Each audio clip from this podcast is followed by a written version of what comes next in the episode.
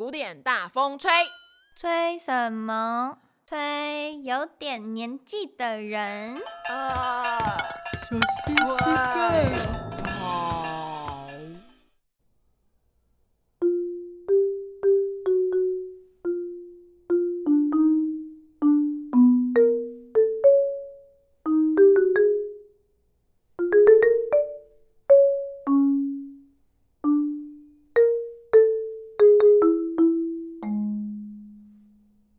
Hello，大家好，欢迎收听古典大风吹，我是 Joy，我是大风。好，我们进入三十一耶，第四季。好，嗯、记得我们上一集在回顾的时候有说到说，哎、欸，其实二十世纪音乐和后浪漫中间就是非常模糊，嗯，就是你根本没办法找到一个。明确的点，对，因为它确实也没有一个明确的点了，而且这个时代音乐家超多，然后多到就是你影响我，我影响你啊，我弄你一下，你弄我一下的，弄一下干嘛？反正大家就是互相来影响，来影响去，然后就是比较拽一点、特立独行，他就自己一个月派嘛，啊，比较博学多才，他就自己好几个月派这样，嗯、就是像斯特拉温斯基就是啊，他就好几个月派、哦、啊，如果像德布西那种，他就比较嚣张一点，我就我自己一个月派这样，所以就是有这种比较难去划分说啊，你到底是哪一个月派，或者你到底是哪一个时期？那其实国民乐派像有分成什什么国民正国民乐派跟后国民乐派，然后二十世纪也有二十世纪初期、二十世纪中期。啊，就其实很难分啊，所以我们现在就简单划分成就是二十世纪音乐。好，那我们前面有讲过的，就是除了印象乐派啦，还有什么新古典主义啦，像史特拉文斯基他们这样。那到后面呢，中后期这一季开始讲的中后期就叫做。不叫百家争鸣，它叫万家起哄。万家起哄吗？对，就已经不是百家了，因为百家太少了，它是万家，而且都在瞎起哄。就是觉得我现在就是要做一点跟人家不一样的事情，我自己就一个乐派这样，就为不一样而不一样。对，像我们什么牛鬼蛇神都有啊，像什么序列音乐啦、基于音乐啦、集体音乐啦、结婚呃为婚音为婚音乐啦、为婚吗？实验音乐啦，为什么我讲话变这么奇怪？你要你要往你要往那个台语台语。对，对，总而言之，就是你这一整季听完，你可能就觉得你到底听了什么？嗯，你就问一个问号，就我到底听了什么？你这样是不是暗示了什么？就是接下来十集我可以嘿嘿嘿嘿，你上十集好像也是这样。所以呢，我们就要进入我们今天的话题一，因为话题一的标题实在下的太好了，请告诉我话题一是什么？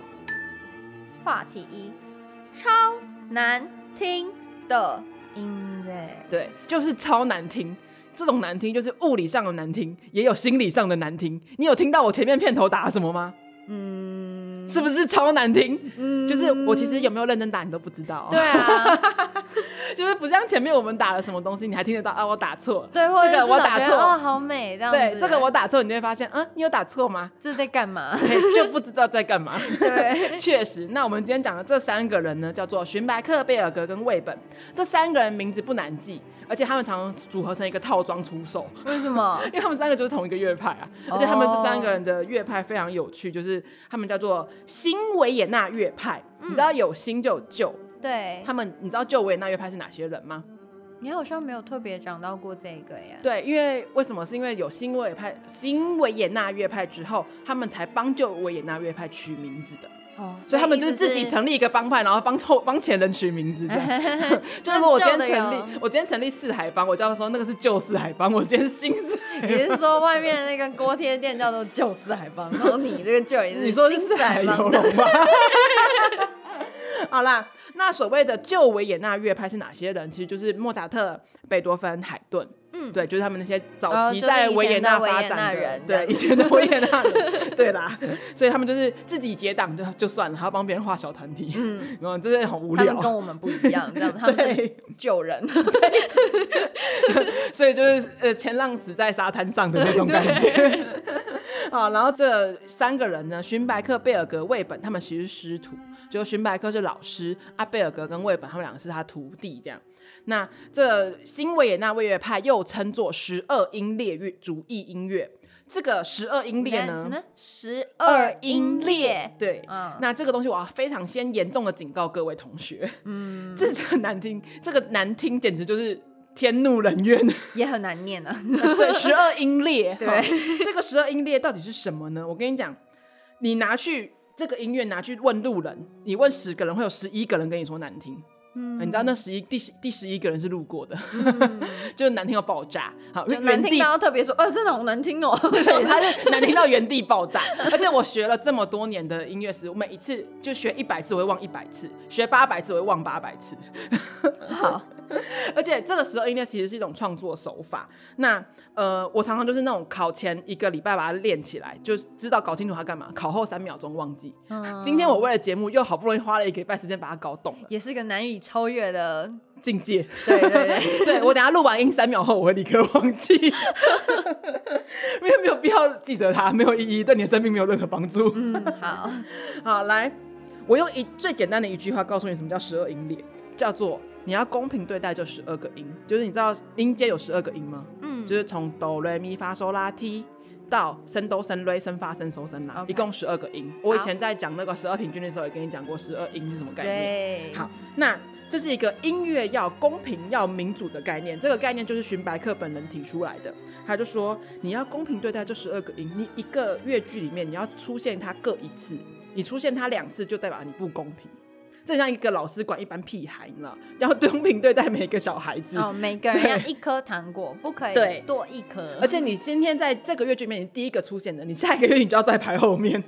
哦，轮流啊，轮流，对，轮流出现概念，真好好笑哦。所以这其实就是有没有很具象化？数学排列了。对对，他其实就在算数学。就数学好人学十二音列一定很快，好累啊！可是你知道他这种音乐就不好听。对，你想想看，譬如说我们唱呃小蜜蜂好，就嗦咪咪发瑞瑞哆瑞咪发嗦嗦嗦，它就不公平，因为嗦一直出现。对，啊发跟瑞只出现那么一一两次。可是咪咪啊两次。对啊，因为嗦跟咪是同一个和弦音啊，所以它就表它不公平啊。所以它不公平就表示它它是有调性的东西，它就不能叫十二音列。那这个所谓管这十二个学生要公平呢，它听起来会长什么样？我弹一次给你听。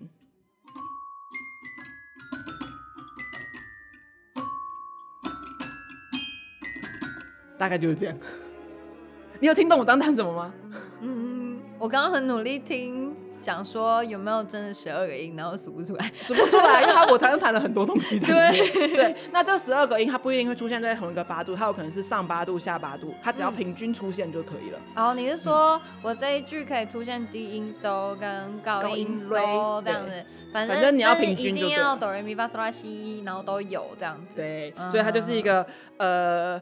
很公平的音乐没有错，可是它就是难听到爆炸，难听到原地爆炸哦。一定会难听吗？这样子的方式，因为它没有调性，它如果没有调性，你就没办法哼出一个我们都会知道。耳熟能详或朗朗上口的东西，oh, 就你会知道它是音乐，它就是为了排列而排列的一个东西。可是这东西其实充满革命性，就是为什么我们音乐是一定要学到这三个人？我们就算再讨厌他，再恨他，还是要我们还是要学。对，可是我们通常就是只会记得荀白克啦，后面两个就是顺带，就是你讲荀白克就啊，我知道还有贝尔格跟魏本啊，他们是干嘛的？哎、欸，他的学生，嘿，就是他们 他们一个包装出售，欸、对，就是你买了绿豆一定要买艺人的概念。好。所以呢，这他们是用最理性的方式在写音乐，他非常理性啊，就跟算数学一样嘛。可是他们写出来的东西真的很难听，一点感性都没有。所以理性跟感性永远都是冲突的哟。嗯、有没有突然学了一个人生道理？呃，而且他用这个，就荀白克发明了这种所谓惊世骇俗的十二音列。他本人说：“我觉得我很保守啊。”嗯，对对，他的保守可能跟一般人是蛮保守的、啊，就是他们一定要在那里面啊，就是。他没有别的意思，他就是一定要在里面这样。这也不算保守吧？谁要用这种东西？他没有什么创举啊，就是有啊，这就创举了呀。他的作为是一种创举，但是就是他其实就是就是跑在那个一个一定的规则里面。对啦，就是有规范的音乐，可是这个规范有点太 over 了，非常规范太多了，非常保守的规范。对，所以他说他自己叫做被迫成为激进分子的保守主义者。然后就啊，突然觉得中文有点差，对，累。反正他就简单的想，就是他觉得他怎么写都写不赢贝多芬，写不赢柴可夫斯基，写不赢布拉姆斯，那就玩点创新的好了，这就是他的创新。那确实他就是充满爆炸性跟革命性的的一个手法。对，而且他真是一炮而红。嗯，他就是因为这样而红，就是有点像就是我们画画也画不赢毕卡索，画画也画不赢什么呃梵谷，那我们就就用泼的好了，然后就 反而红了。或者或者是我们上一季讲的有没有就是？空白一张画框送给你，哎、对，对，对，就是这也是一炮而红的概念。嗯、对，那他就是十二音列，就瞬间推翻所有古典伟人的传统，就自立为王，他们就成为自己的十二音列乐派。啊，其实就这三个人呐、啊。哦、而且他们只只有红大概十几二十年吧，因为实在太难听了，没有人可以接受。嗯，好，来，所以我们来听听看我们第二个话题。话题二。都是外遇惹的祸，没错，就是我要先讲，又是个花花世界啊，对，是吧？就是，可是这这我们的男主角跟女主角有点反过来，嗯、我们以前都讲说男主角怎么劈腿，怎么花，怎么怎么烂，这个女主角是穿过这三位吗？不 是不是，这也太厉害了吧！不是不是不是不是，没这么没这么腥膻色，好吧？我们还是有点保守的，我们也是被迫成为激进分子的保守主义者。好，来，就是呃，我们先讲，就是我们会称这三个人是一个否地魔概念，就是我们在音乐会节目单看到啊，勋百克啊，贝尔格啊，魏本，好。哦，还真的有人会选这种曲子去演奏，反正这种曲子好处就是，反正他演错了没有人发现，哦，有没有？很棒耶？随便啊。可是我们看到他就跟哈利波特里面看到伏地魔一样，赶快跑，嗯，我不想去听，我会睡着，哦，超难听啊。好，那。你知道这种难听到爆炸音乐最初的就是因为荀白克被外遇，有没有觉得啊？因为被外遇，所以产生了这种音乐。好好，终于，终于，我真的要说，终于有人是被外遇，而不是外遇别人。好，好开心啊！而且荀白克呢，其实他本来就是一个小小的银行行员，嗯，那他所有的音乐都是自学而成的。哇，那他唯一一个被他承认的业界的老师叫做泽林斯基。因为名字有点难念，我们叫他老哲好了。也是司机啊。呃呃，可是他是他是奥地利人啊。嗯、对，不是每一个司机都是俄罗斯人，好吗？嗯，所以他是呃老哲，我们就叫他老哲。那这个老哲当年跟老马，老马就是马勒。好烦呐、喔，马勒就两个字，就马勒呗。好了，我觉得老马听起来很好听啊。嗯，不要。啊，这个老哲跟马勒的老婆传过绯闻。就是这个曾经给人家给老给给马勒戴过绿帽的意思啦，哈、嗯。可是荀白克跟这个老哲的妹妹交往之后就结婚，可是荀白克却跟马勒是好朋友，对他们就是英雄型英雄。虽然虽然我们的马勒不知道荀白克到底在创作些什么，嗯、可是他却跟他讲说：“我还是支持你，我还是赞助你。”就我真不懂哎，啊，你都不知道他在干嘛了，那你为什么要支持他？你 朋友嘛，真是真爱你，对，真爱你。对，反正荀白克也很尊敬马勒啦，把马勒当做自己的偶像，只是他们两个创作东西大不相同。那这个呃老哲妹呢？老哲妹，老哲的妹妹，老，老哲的妹妹跟荀白克在一起之后，却有七年之痒，因为结婚七年后他就外遇了，他就跟一个画家私奔去了。可是其实这件事情也要怪荀白克 的本人，就荀白克这人也是无聊，他就是因为他把这个画家介绍给自己的老婆，当做他的家庭教师，就是这个画家到家里来教他老婆画画，啊画着画着两人就画出一点感情了，嗯、啊就默默就在一起，好像很常见。对对，这就跟你那个音乐家去人家家里当家教，也就不小心跟人家老婆产生感情一样嘛，嗯、对不对，对？你看有就是你怪你要怪就怪你的前人都都不做好事，然后现世报报你身上，好可怜哦。好啦，所以嗯嗯。所以呢，他就从此就是老婆跟人家外遇，他就心里受到打击。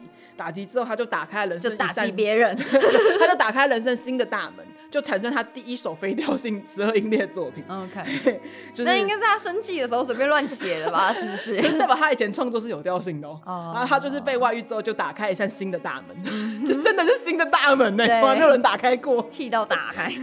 对，而且他自己本人是非常满意耶。他就觉得，哎、欸，我发展出这种东西，我好满意哦、喔嗯，还真的蛮特别的啦。对，就是他就越走越像佛地魔，因为佛地魔也是那个啊，就是受到打击之后才走向。他有受到打击吗？他好像一直都是邪恶的化身。也没有这么邪恶啦，他也是受到一点刺激才开始，就是打开这扇门，然后还觉得自己做的是对的。嗯，有没有？就是越来越像。可是。这个非主流音乐，他当时觉得他自己是主流啊，啊，这个东西其实是非主流，只红了三十年嘛。那历史上呢，这个新维也纳乐派跟旧维也纳乐派其实是一样重要的。嗯，可是人家旧维也纳乐派，我可以花一整季的时间去讲啊。这个新维也纳乐派，我就只想讲一集。对，你就就不喜欢你咬我啊？这个要讲一整季也是很痛苦啊。对，我怎么讲啦？对，而且值得一提就是，其实希特勒本人非常讨厌这个乐派。哎，他们说他是堕落的艺术，是毒害德国青年的垃圾。讲的真好。为什么？那很规矩啊，就是让你不要思考啊，你就照着那个公式走啊。可是因为它真的不好听吧？哦、你想想看，其实希特勒是很喜欢孟德尔颂，你就不要等下，你等下第四季结束的时候呢，考我说，请问这个是哪个人？然后我就走走走走走，然后走走走走走，你就可以讲啊，一定是寻白客他们呐、啊。哦，就没有别人的呀。你如果讲一整季的话，就很难说了。没有没有，我也没办法讲一整季，我会先自杀。所以呢，就是当初寻白客他们是到处被希特勒他们禁言的。反正希特勒就喜欢华格纳那种，你知道铺张型啊，那你就想想看这种极简型的，他就会觉得呃。那其实我们的品味跟希特勒是一样的，瞬间有点可怕。哎、欸，其实美感大家都有，好不好？嗯、你不能讲说，因为希特勒在政治上的作为，你就不能承认他有美感啊？对，你不能这样嘛。虽然他长得也没什么美感啊。嗯，好，我是不要人身攻击，对不起。好啦，好来，那我们就进入话题三。嗯，话题三。柯南就在你身边，没错。你是说那个柯南吗？哎，对，就是那个蓝色，真相只有一个。对，那个头发会刺死人的那个柯南，对，就是那个万年刺死人的是小兰啦，差不多啦，就是那个他在你身边，你就会死的难看的那个哈。对，这个柯南为什么就在你身边？这个这一集我们三个人要讲，可你有发现我其实讲的都是寻百克。对，那这这集还有两个人，你要记得这集还有另外两个人叫贝尔贝尔格跟魏本。我刚刚突然讲马勒。你要是把马勒分进来，他会生气。嗯，应该会。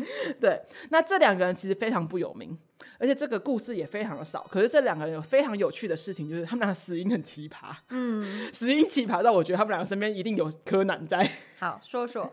好，来一般音乐家嘛，要么是寿终正寝，要么就病死，基本上也很少跳脱这两个。不然还有什么？出意外的，啊，或者是、哦、意外的，或是或者是自杀的，啊，还有、嗯、他们就是大部分音乐家都都是寿终正寝或病病死居多啦。其实，那其实也有像被自杀，像老残那种是被自杀的嘛？传说传说中被自杀，对，对那就是比较不知道发生什么事。那这两个人出门一定是忘记看黄历，或者是忘记看看周围有没有穿蓝色衣服的小学生。他们两个死因超酷哦。嗯、第一个，我们先讲贝尔格，贝尔格是荀白克的大弟子。然后他把老师当成神一样膜拜，他真的超爱那个荀白克的，他写了很多曲子都献给荀白克。然后贝尔格的死因是被虫咬，就被虫咬。哪一种虫？哎，我也不知道是哪一种说蚊子那种虫吗？没有没有详细记载是哪一种虫，反正就是被虫。就是他死因是被虫咬，嗯、被虫咬哎、欸，也是有很恐怖的虫啦。哎，可是我觉得被虫咬这件事情好像只会在电影里面出现。所以他咬了之后就死了。他咬了之后引发败血症死掉。就你不觉得就是电影情节吗？柯南情节，柯南万种死法对，柯南这时候就要是脑袋一闪一道闪光闪过就啊有问题，这是虫吃过某个人的毒药再叮死的，对，就是他是被虫咬，我觉得超酷的。我这里讲三天，就是他是被虫咬，哎，他是被虫咬，我一辈子都会记得贝尔格死因是被虫咬。就是大家第四季最后结束只记得贝尔格被虫咬。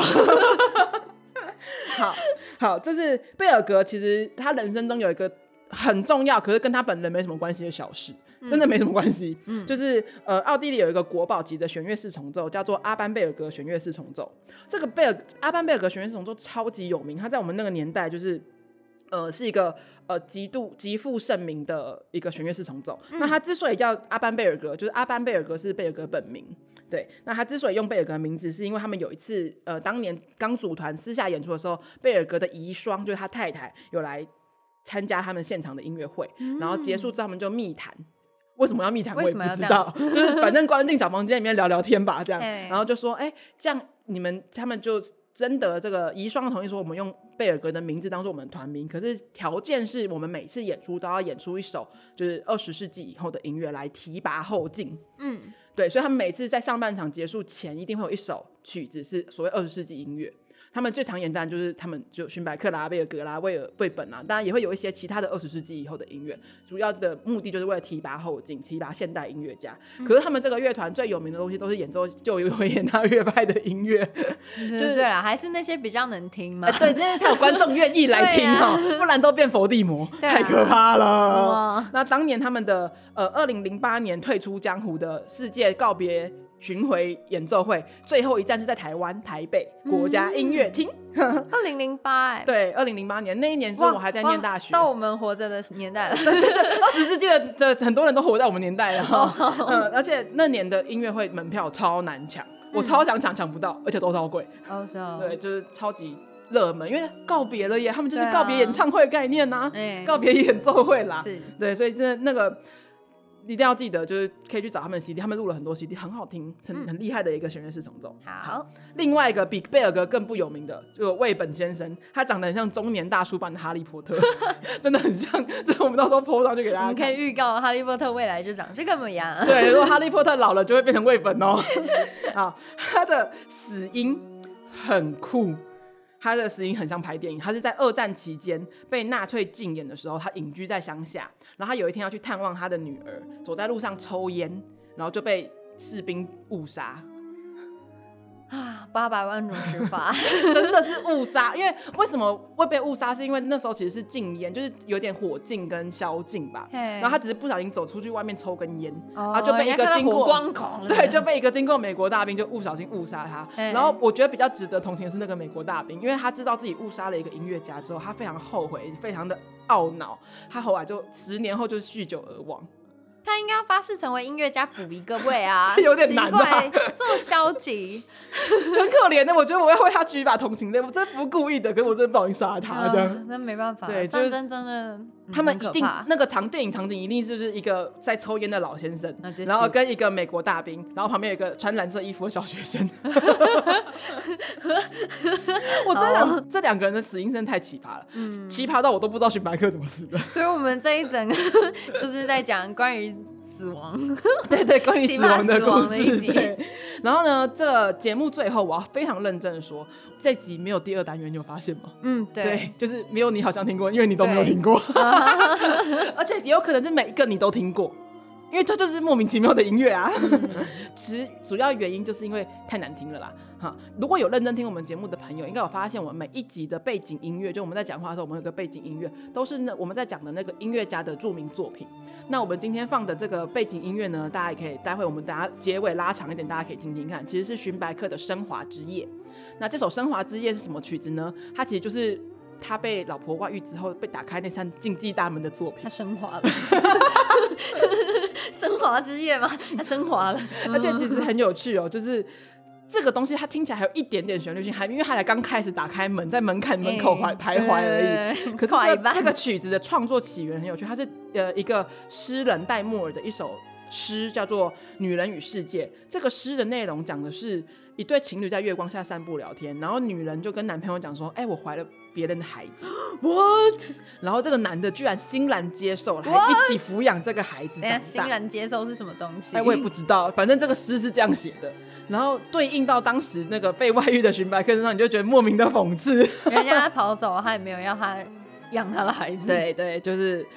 请为寻白客举一把同情泪，然后他就打开这扇境界大门之后就没有然后了，就升华了，就升华了。这首歌就叫《升华之夜》，对，就是大家可以认真听一下我们今天的背景音乐。那除了这首《升华之夜》呢，我还推荐大家可以去听一下，可是大家请不要抱太大的期待，可以去找一下所谓的呃寻白客的《月光小丑》，然后贝尔格还有一首歌叫《五彩课》，然后一首曲子叫《露露》，然后魏本有一首曲子叫《钢琴变奏曲》。你听完这些曲子，你就会可以理解。什么叫做难听？我觉得月光小丑蛮可爱的，名字很可爱哦，可是曲子不可爱哦。露露也很可爱，哎，对，可是呃，对，名字可爱，因为他必须要名字可爱才有人要听吧？他们是取名高手这样子，就名字好听啊，啊，去听骗进来之后就你出不去。他们是二十世纪的行销专员。